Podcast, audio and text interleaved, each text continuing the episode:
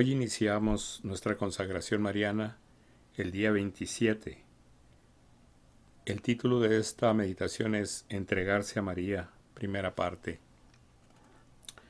Ahora que hemos terminado nuestro mini retiro de tres días con María, debemos tener ya un sentido más claro de su mediación maternal. Esta mediación maternal es la clave que abre toda la teología de la consagración mariana. Y ahora que la tenemos, estamos listos para aprender exactamente lo que Juan Pablo entiende por consagración mariana, o como habitualmente la llama la entrega o el entregarse a María.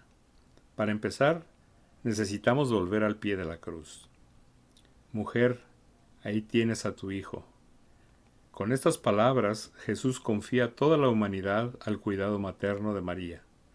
Hace de ella la madre espiritual de todos y como aprendimos ayer, María aceptó plenamente este don con ardiente caridad.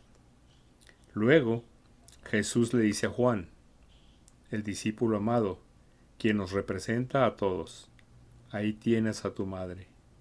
Jesús ahora nos ofrece un regalo, el gran regalo de su madre como nuestra madre espiritual. ¿Aceptamos este regalo? Claro que sí.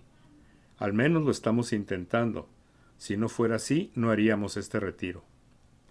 Pero ¿cómo lo aceptamos? Esta es la pregunta crucial. Según el Papa Juan Pablo, el siguiente texto del Evangelio nos indica cómo debemos aceptar a María como nuestra Madre Espiritual. Y desde aquel momento el discípulo se la llevó a su casa. Juan 19 al 27. El Papa describe esta acción con una palabra, entregarse. Vemos un ejemplo de ello en la persona de Juan, quien se entregó a María, la misma que fue entregada a Juan por Cristo. Ahí tienes a tu madre.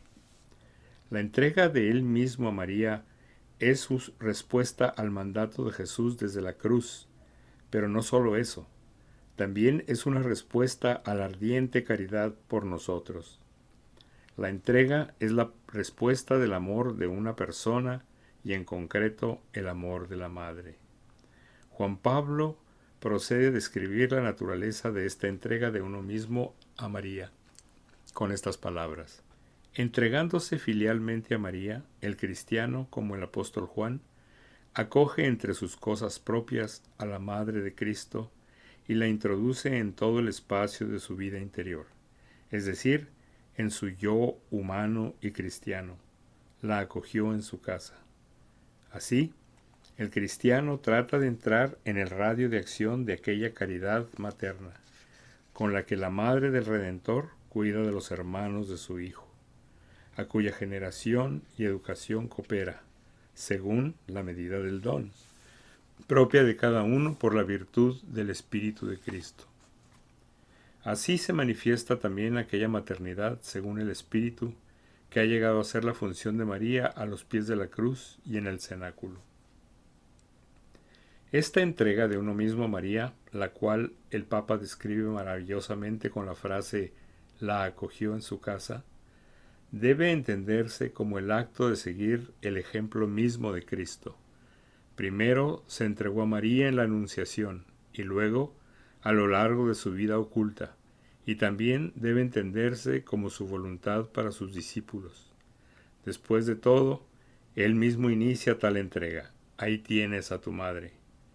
Pero, ¿por qué hace esto Cristo? ¿Será que quiere distanciarse de nosotros? No. Nos acerca así encomendándonos a aquella que es la más cercana a Él, la misma que lo dirige todo a Él. Hagan lo que Él les diga. María quiere actuar sobre todos los que se encomiendan a sí mismos a ella como hijos.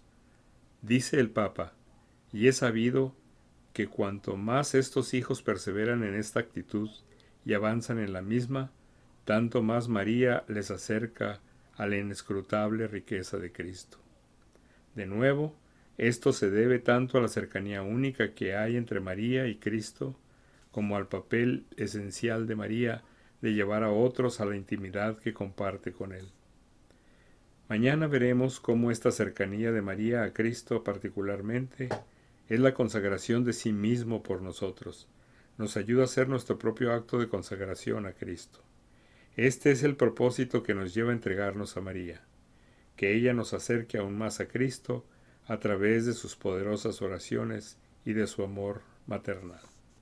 Muy claramente se nos explica hoy el papel de nuestra Madre. Nos lleva nuevamente al pie de la cruz. Y cuando le dice, he ahí a tu hijo, la respuesta de Juan Pablo a esto es, el hijo la llevó a su casa. ¿Qué significa esto para nosotros? Ni más ni menos que nosotros llevamos a María a nuestra casa. ¿Y cuál es nuestra casa? ¿En dónde vivimos? ¿Cuál es la parte más íntima de nuestra casa? ¿En dónde colocaremos a María en nuestra casa? ¿En qué habitación de nuestra casa la haremos reposar y la haremos vivir con nosotros? Hay una sola habitación. Es nuestro corazón. Oración del día. Ven Espíritu Santo que habitas en María. Prepárame para entregarme por completo a María, de modo que ella pueda acercarme más a Cristo. Muchas gracias. Nos vemos mañana.